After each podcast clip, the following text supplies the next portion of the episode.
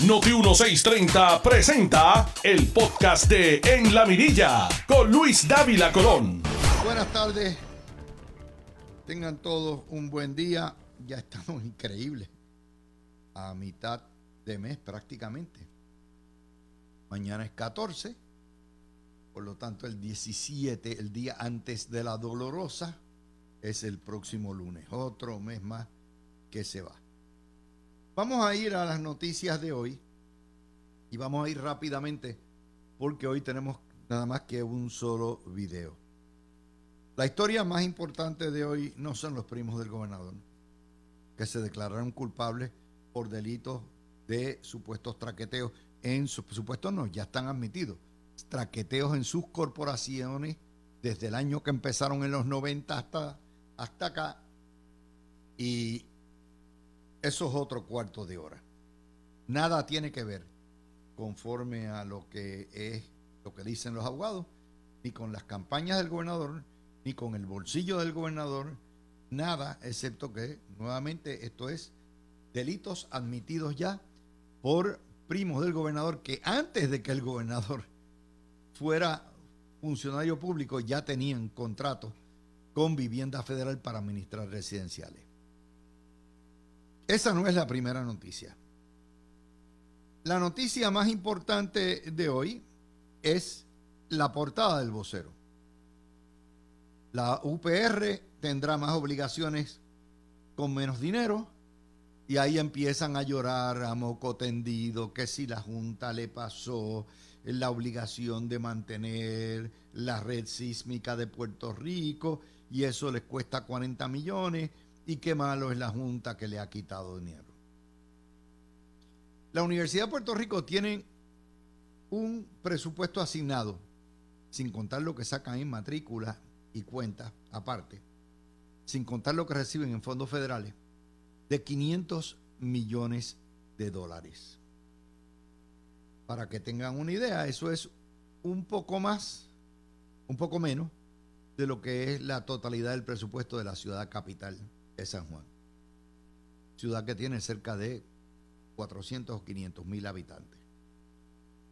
La Yupi están llorando porque en seis años le bajó la matrícula de 60 y pico mil a 40 mil y estimas que en cinco años más bajará menos de 30, es decir, a la mitad de lo que era a principios de siglo.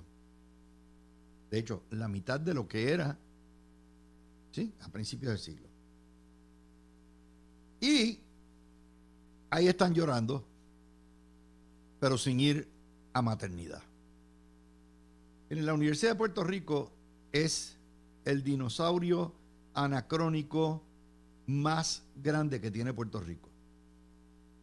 Es irreformable, es incivilizable y no hay manera de gobernarla. Porque contrario a todo el mundo que cuando no tiene chavo tiene que recortar, dada la politiquería en la Yupi de todos los partidos y los, los izquierdosos, la Yupi no acepta ningún tipo de cambio. Y no lo ha aceptado. A pesar de que ha perdido y va a perder la mitad de su matrícula este siglo, en un cuarto de siglo. La Yupi no permite aumentar matrícula.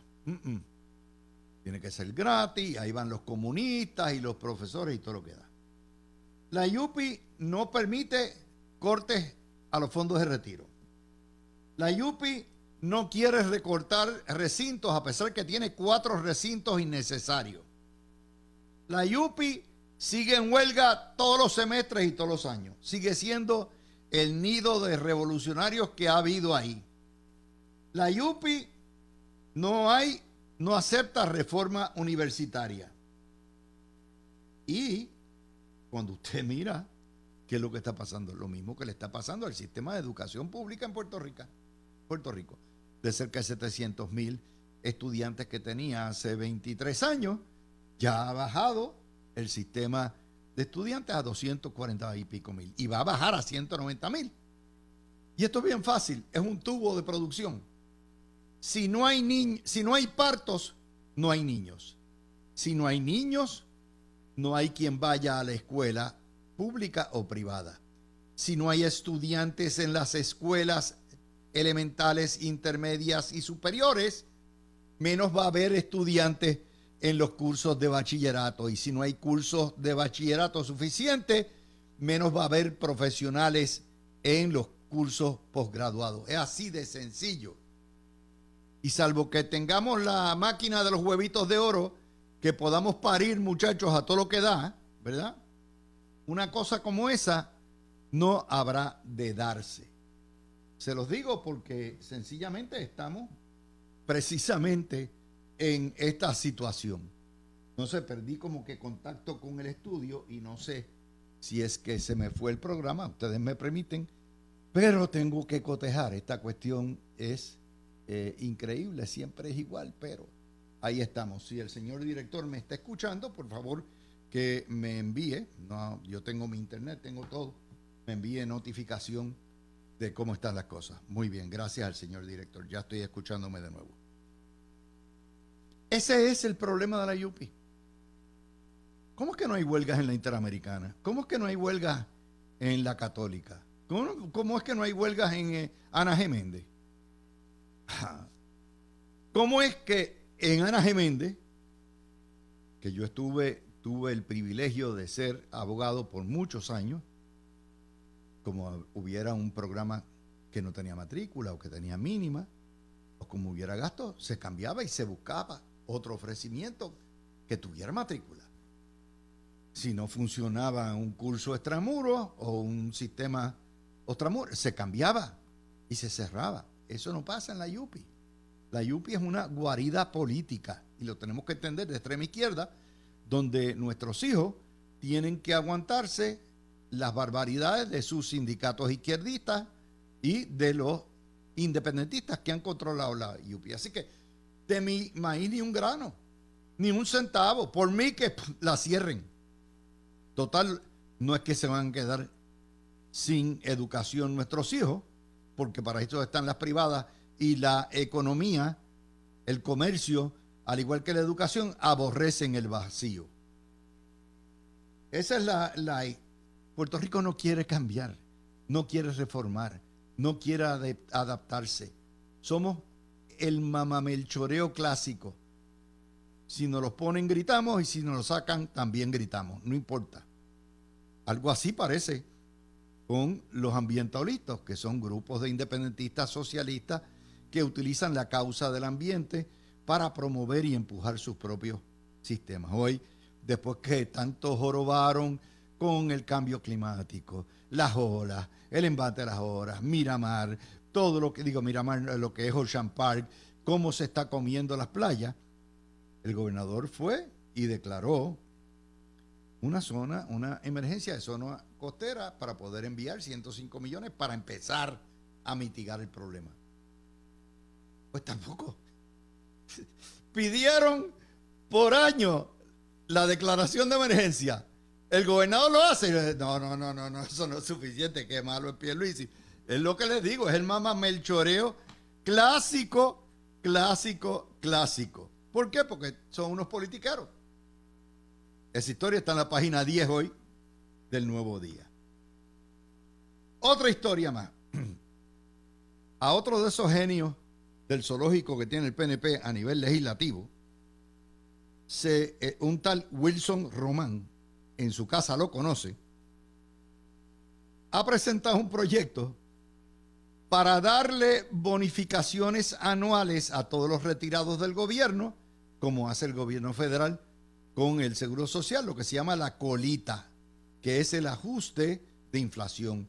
Si usted le subió la inflación 6%, ¿verdad? El año, pues le subieron al final del año a usted pensionado de Lela 6% más el muy bruto no leyó los acuerdos del plan de ajuste de deuda.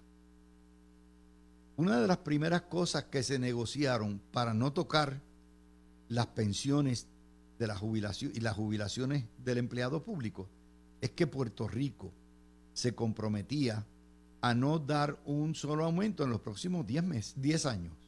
Y eso se firmó con tal de que no se recortara la jubilación, se dijo, ok, vamos a congelarla por 10 años. Y eso es parte de lo que se le ofreció y se le presentó y fue aprobado por la juez Swain. Aquí sale este muchacho. No es Memo nada más. Eh, Wilson, Wilson, ¿qué pasa, Wilson? Lee, muchacho. Pero como ellos son tan dádivos, son tan generosos con los chavos de otros, en este caso los chavos del contribuyente, pues hacen estas marometas. El Wilson Román. Ay, padre. Y la Junta le dijo, este es, me estás cambiando los numeritos, además violaste la cláusula. Muerto el pollo. Alguien quería hablar de la soberanía, de Lela y el, auto, autogobierno. Ahí está. Es que es así. Y mientras tanto, legislarán a subasta el recogido de basura en los municipios. Es increíble que no hay una ley que requiera que el recogido de escombros, el recogido de basura, que es de las funciones más grandes, se vaya a subasta. No hay una ley. Bueno, pues muy bien, esa es la portada del nuevo día. Excelente. Y otra nota que hoy tenemos, ¿verdad? Es el caso de los primos del gobernador. Se declararon culpables de haber robado 4 millones de fondos públicos federales viniendo de vivienda.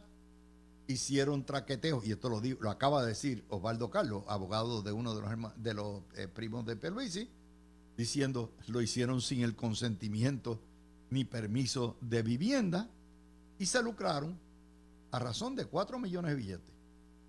Como administradores desde tiempo inmemorial, de hace 30 años, de residenciales públicos. Y ellos mismos pichaban y cachaban y todo eso. Pues, ok, lo pagan.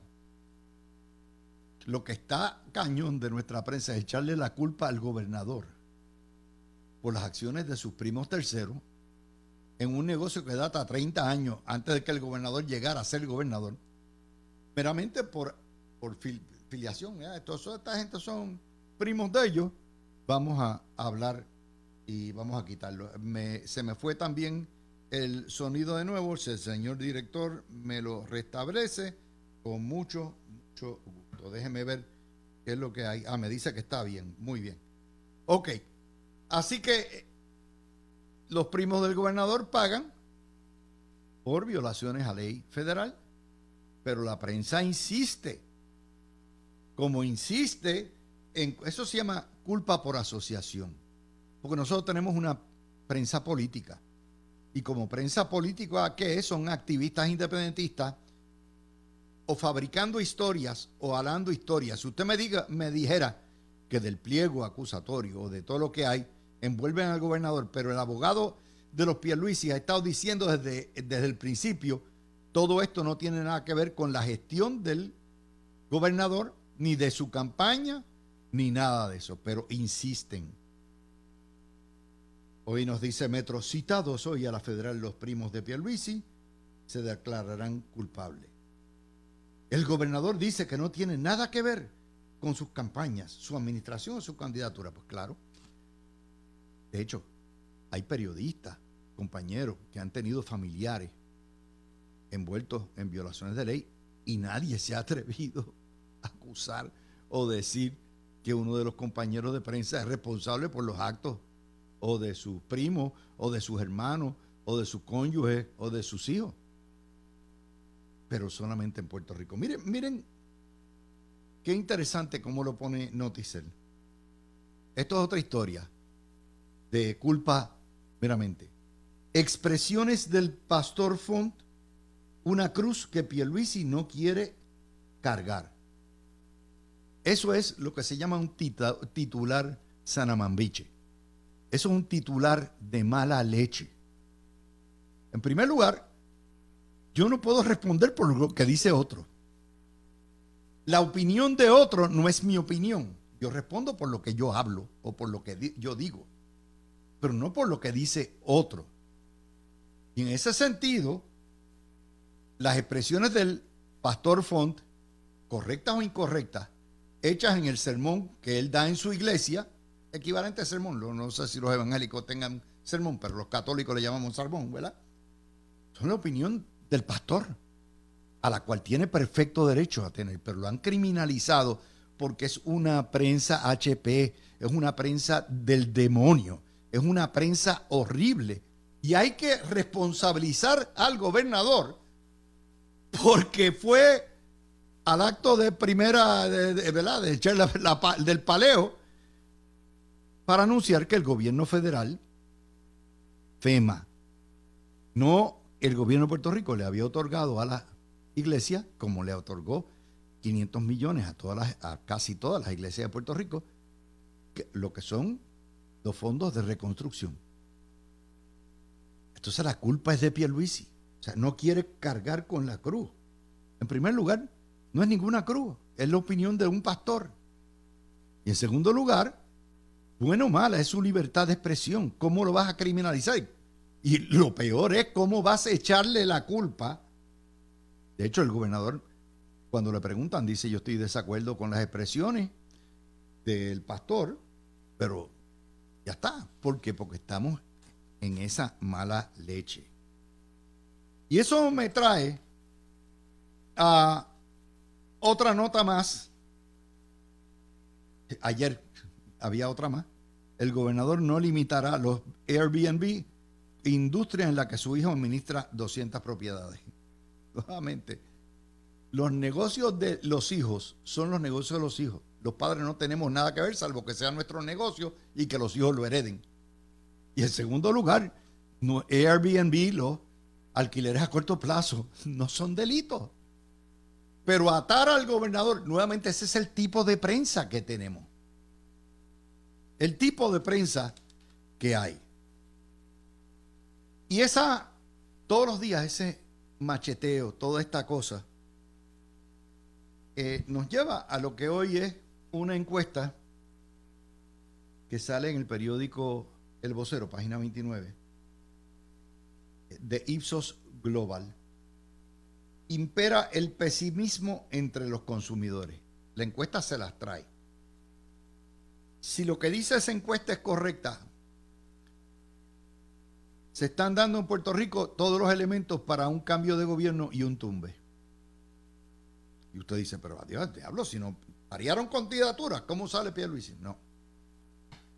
Pero por allí jumea. Cuando yo veo todos estos síntomas en números altos, ya sé, después de 50 años de estar analizando encuestas en Puerto Rico, sé que por allí jumea. Vamos a ver qué dice la encuesta. Los asuntos que más preocupan, corrupción, 40%, educación, 36%, crimen, 35%, inflación, 33%. Cuando yo veo la corrupción como primer tema, y eso que no han tocado esta administración, ya yo veo, mm, mm, bandera roja, prepárate a PNP, que no han empezado todavía los federales. Cuando usted ve el crimen, a pesar de que ha bajado el crimen en los últimos tres años, de lo que está viendo es el reflejo de lo que le enseñan los telediarios todos los días y lo que le dicen los periódicos todos los días a la gente, y la gente piensa que nunca va el crimen. La inflación no, porque en Puerto Rico hay trabajo, ha habido aumentos, no es tan importante, pero ya esas dos le está dando un indicador. 47% dicen que la planificación del gobierno a largo plazo no es la correcta. Desafortunadamente no nos dan cuál es el otro número o el equivalente, pero 47% está convencido. Recuerden que Pierluisi ganó por 33%. 33 es mucho menor, 15 puntos más bajo que el 47%. 75% cree que Puerto Rico debe ser liderado por un gobierno fuerte. 75%. Es decir, asumiendo que la contraparte fuera un 25%, solo uno de cada cuatro puertorriqueños piensa que el gobierno de Pierluisi es fuerte. Algo que yo les he dicho aquí, que dentro del PNP y dentro de los estadistas hay la percepción de que Pierluisi es bien flojo y trata de complacer a todo el mundo menos a lo suyo. Pero eso es otro. 79% piensa que los precios van a aumentar este año. Pues claro, los precios siempre aumentan. Eso no es. 39% está pesimista para los próximos 12 meses. Hello. Eso es 40% prácticamente. Pierluisi ganó por 33%. 79% de los consumidores no confían en lo que dicen los negocios. Esa es la propaganda embrutecedora de los medios de comunicación, criminalizando a la empresa privada, hablando pestes del libre comercio, hablando pestes de los que vienen a invertir. Eso poco a poco ha penetrado. Cuando el 80% de los consumidores no confían en lo que dicen los comerciantes, tienen a los comerciantes a nivel de corrupto. Y eso es producto, eso se llama wag the dog todos los días, dale Juan al canasto, dale Juan al canasto, dale Juan al canasto, hasta que por fin la gente se empiece a creer. Es como eh, la gente de Trump, la gente de Trump piensan que todavía se robó la elección, se robaron la elección Biden, a pesar de que fue una elección de 7 millones. No hay peor ciego que el que no quiere ver, pero si usted le sigue recalcando la machaca todos los días, ese es el resultado. 91% está preocupado de cómo el gobierno trabajará los problemas de salud todos los días, todos los días, todos los días, recalcan que van a recortar el Medicare, que van a recortar el Medicaid, que no hay fondos, que no hay médicos, pero la causa no es de Pierluisi, la, la causa es el discrimen. 5 mil millones de dólares. Y todo el mundo anda atrás y los médicos se fueron. Pero eso quiere decir que el mensaje está penetrando. 90% admitió que tiene que atender su salud mental. O sea, todo el mundo estamos locos en Puerto Rico, estamos tostados. Y estamos todos preocupados por la roquera. Y 8 de cada 10 preocupados por el cambio climático. Esta historia o esta nota de Axios, de ser correcta y corroborada, tiene unos, unos indicadores que si yo fuera PNP o fuera el gobernador o fuera Carmelo Ríos, estaría extremadamente preocupado porque están demostrando una efervescencia electoral con temas que son anatema para la administración. Esa es mi mejor interpretación. Con eso, ya ustedes saben, Hacemos la pausa. Hoy hay un solo video. Voy con Denise Lebrón y Fabiola Blondeda a tocar algunos de estos temas cuando regresemos a las 12 y 35. Son las 12 y 28 de la tarde. Tú escuchas el podcast de En la Mirilla con Luis Dávila Colón por Noti1630. De vuelta con ustedes, mis amigos. Varias noticias más que tenemos que comentar, como les decíamos. Eh, fuera ustedes escucharon o vieron el, alboroto y los insultos del grupo de Eliezer Molina a lo que son los abogados de defensa de los hermanos, de los primos de Pierluisi, y vieron también, atacar a abogados porque defiendan que es su deber ético, es una cosa increíble. Pero eso viene también con un ataque colateral que ya se dio hace más de 20 años, sacándole a Tomás Rivera Schatz lo que son las propiedades de Tomás Rivera Schatz, que estaba en el sector privado como abogado antes de entrar a la política y posteriormente tenía práctica siendo comisionado electoral del PNP, como todo el mundo, y todavía hay otra cosa. Los legisladores, tanto senadores como representantes, tienen derecho a, a devengar ingresos por otro lado, con unas limitaciones, pero hay un ataque coordinado del periodista Jaime Torres Torres, el León Fiscalizador, el grupo de Eliezer Molina, que saca también las propiedades de Tomás Rivera Schatz. Todo esto está hilvanado, ¿eh? Todo esto está hilvanado. Y es importante que lo entiendan porque ese grupo es el que ha establecido la narrativa en Puerto Rico, por lo menos durante los últimos cinco años. Y esos grupos que son parte de una prensa política atada a los movimientos de izquierda, hacen ola.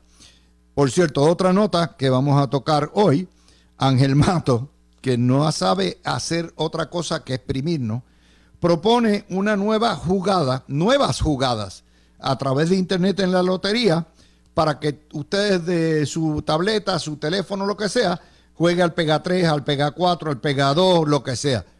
Es una sanguijuela. Eso es todo lo que sabe hacer Ángel Mato. Tengo por ahí a Denise Lebron. Adelante, Denise. ¿Estás por ahí? Seguro. ¿Estás bien hoy? ¿Ah? ¿Estás bien? Sí, estoy bien, pero todavía tengo un poquito de lo de la voz a mí me va a durar un poquito. Entonces, sí, estos catarros nuevos son como 20 días, 28 días, uno se quedan todo el tiempo. es, increíble cómo es eso. Bueno, porque he grabado, o sea, he estado grabando y no cuido la voz lo suficiente, que eso me ayuda mucho. Tú eres egresada de la UPI, ¿verdad? No, yo no, gracias. ¿No fuiste a la UPI? No. Ok, pero pagas contribuciones y las mantienes. Gracias a Dios. Esta, esta situación del Yoripari de la Yupi todo el tiempo llorando y no hace ninguna reforma. ¿Qué hacemos con la Yupi? obviamente, los estudiantes la están abandonando.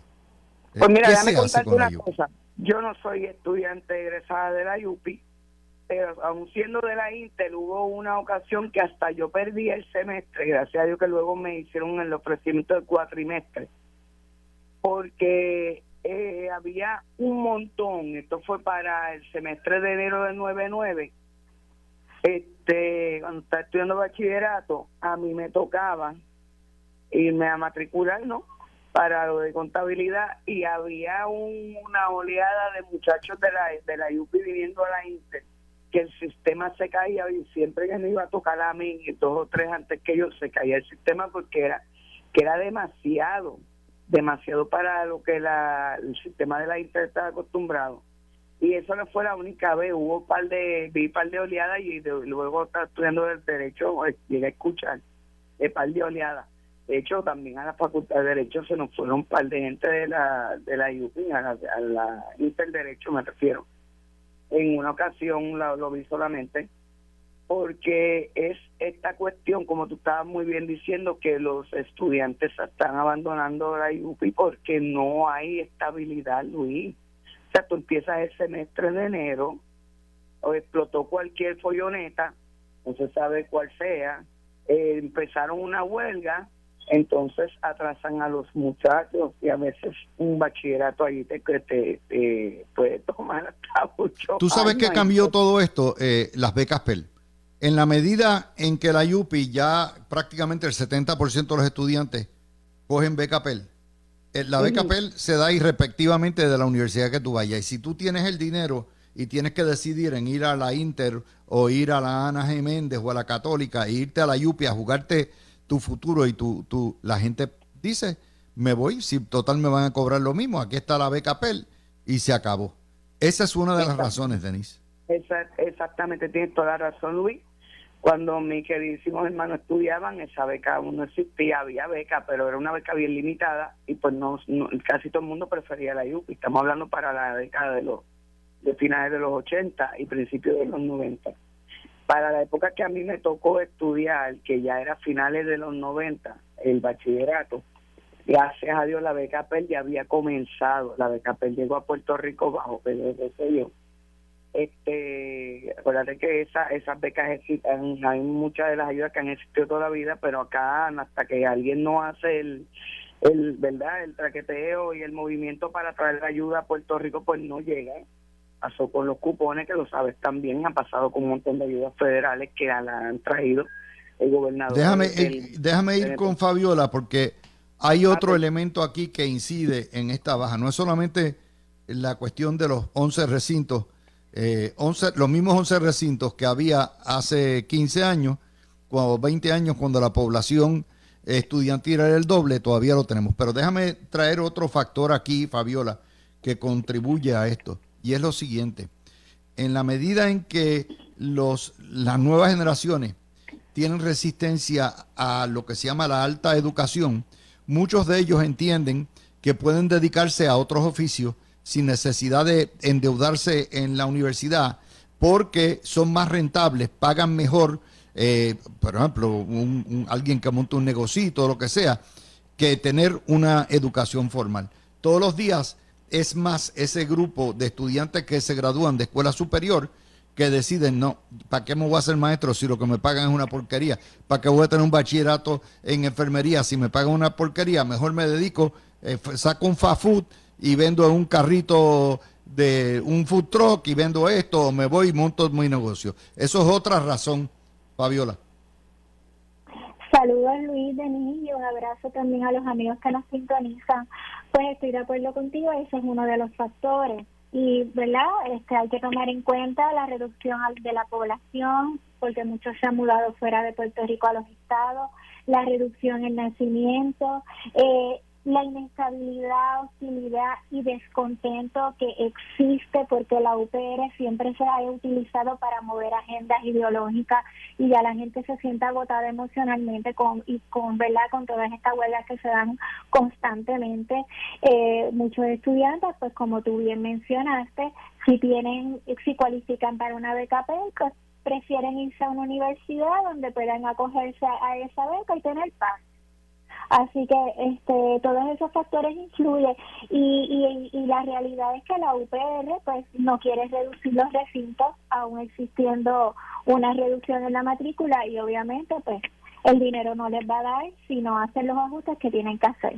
Así que son varios factores los que han provocado que la UPR pues se encuentre en la, en la posición que está. Y obviamente, eh, lo, ¿verdad? Todo el mundo tiene, la gente que trabaja, los profesionales tienen derecho a irse a huelga, los, los profesores, pero utilizan siempre a los estudiantes para hacer los revoluciones. Así que ellos se prestan para eso pues, esas son las consecuencias. Esas son esa es parte. La otra es la cuestión de, es irreformable. O sea, no hay manera. Primero, el estudiante no es protegido, Denise, por todas las administraciones, estos son todas iguales, tanto rojas como azules, le tienen terror a la izquierda. Antes de venir una huelga, vienen y decretan recesos académicos. O sea, los padres que envían a sus estudiantes a la UPI saben que los exponen a perder un año, a perder un semestre, a coger palo. Eso es una realidad. Pero no quieren. ¿Quién, ¿Quién los pone a hacer cambio? Eh, como tú acabas de decir, que, que ninguna administración ha tenido los pantalones en su sitio para, para sacudirla a esa gente y, hacer lo que hay que hacer. Yo eh, estoy de acuerdo, como tú bien estás explicando, con que hay que hay que reducir recintos es que hay que desaparecer la UPI, sencillamente hay que reducir el recinto y hay que hacer una reforma, porque contrario a que desaparezca la UPI, yo no entiendo que no hay por qué desaparecerla. Y, y subir los estándares también, a pesar de que han bajado los estándares. Exactamente, con el valor histórico que tiene y es nuestra universidad de, de la isla, yo no estoy de acuerdo con que la desaparezcan, es que la reformen. Necesito una reforma ya. Y a esta, esta gente hay que sacarlo a decir quién es la que está ahí molestando, que no cumple con, el reglamento. Es izquierda no va a hacer nada en la gente en ninguna de las demás universidades. ¿Por qué? Porque allí hay reglas y allí, se respetan o te expulsan. Y te votan. Es seguro, aunque pagues el triple de lo que está pagando la UPI, eso no importa. O sigue ese reglamento o se te expulsa de la, de la universidad. Es así de sencillo. Esas cosas no se les da break ni en Ana Jiménez ni en la Inter ni en ningún sistema este, privado. Y, acuérdate, hay otro factor. La Ana G. la, la Interamericana, todas las escuelas que tienen, todas las instituciones ponen sus campuses, pero todo se basa en rentabilidad. Si el campus o la extensión no es rentable, la liquidan y consolidan y así bajan gastos. O sea, tú no vas a tener en operación, el mejor ejemplo de eso es Utuado. Utuado está 20 minutos arriba en la montaña de lo que era el Cuta, ¿verdad? De lo que es Arecibo, pero no, eh, no, puedes, no puedes tenerlo. Carolina está pegado al recinto universitario de Geopiedra y no lo eliminan. Bayamón está a 15 minutos bajando en el expreso y tampoco. Eso, Fabiola.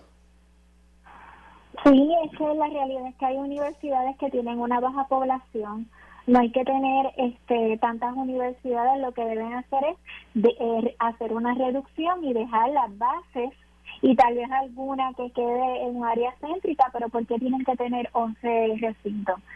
Sea, no, no, no, existe la necesidad cuando la población estudiantil se ha reducido tanto. Y pues, obviamente, con el revolú de las huelgas, que inestabilidad, quien quiere este, estudiar en una universidad que a cada rato la están cerrando porque tienen un revolú que defender. Y mira, uno puede entender que, que, que quieran luchar, defender X o Y situación, pero es que no tienen por qué cerrar los portones. Entonces, al ellos estar cerrando los portones, apoderándose de la libertad que tienen las personas para ir a estudiar, pues mira, eh, la gente ya está cansado. Esto es parte del agotamiento. La Universidad de Puerto Rico es una universidad espectacular, pero tristemente la gente ya está cansada de formar parte de una universidad que no le da estabilidad. Hay, hay otro factor que, que, incide en todo esto. Eh, y no es solamente eh, que nombran tecnócratas que no hacen nada. Eh, yo siempre he dicho que los peores administradores que tiene la UPI son los que nombra el PNP, porque le, olvida, eso es como una zona allí perdida. Y date, eh, déjalos que breguen y deshaguen y, si, y se pongan de acuerdo con los izquierdosos y ya está. Que pasen los cuatro años rápido. Hay otro factor aquí y es que las universidades privadas han estado haciendo ofrecimientos tecnológicos nuevos a tono con la urgente necesidad en áreas de especializaciones, cómputo, ciencia, todo lo que hay. La UPI, no, la, la UPI sigue con ciencias sociales, humanidades, eh, comercio en términos generales, no comercio global, derecho.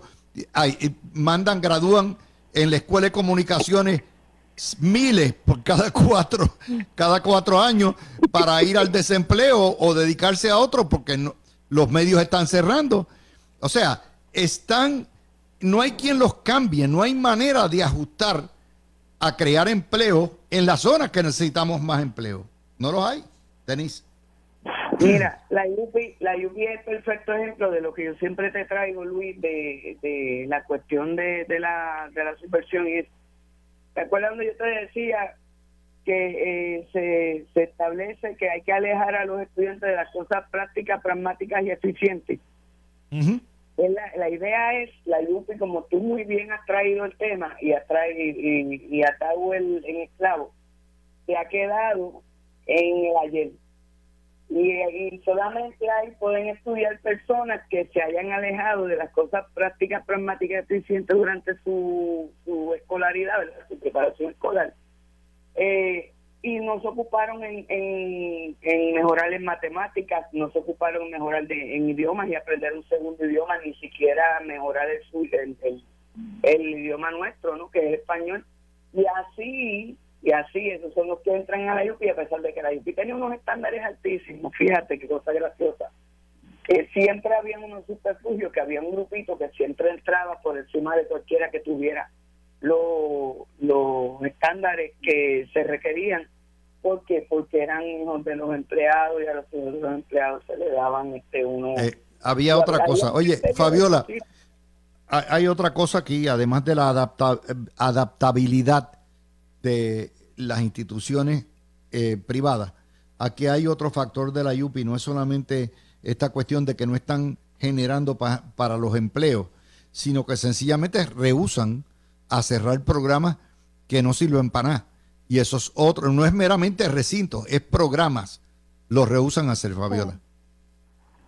Sí, pues tienes razón y ellos tienen que hacer una evaluación de, de todo eso porque económicamente no es costo efectivo tener unas áreas que no tienen tanta demanda, así que eso es parte de la evaluación que ellos deben hacer.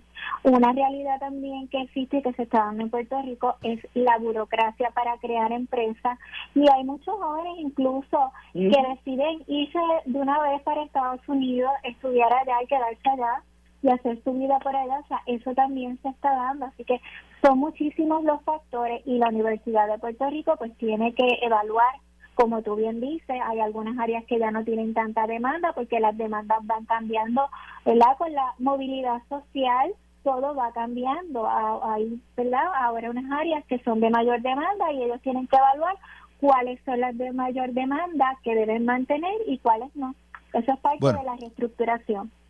Podemos estar hablando de la UPI mil veces más, pero nuevamente esa es la que hay. Estos son estos titulares de hoy son recurrentes desde los años 80, 80, 90, primera década, segunda década, tercera década.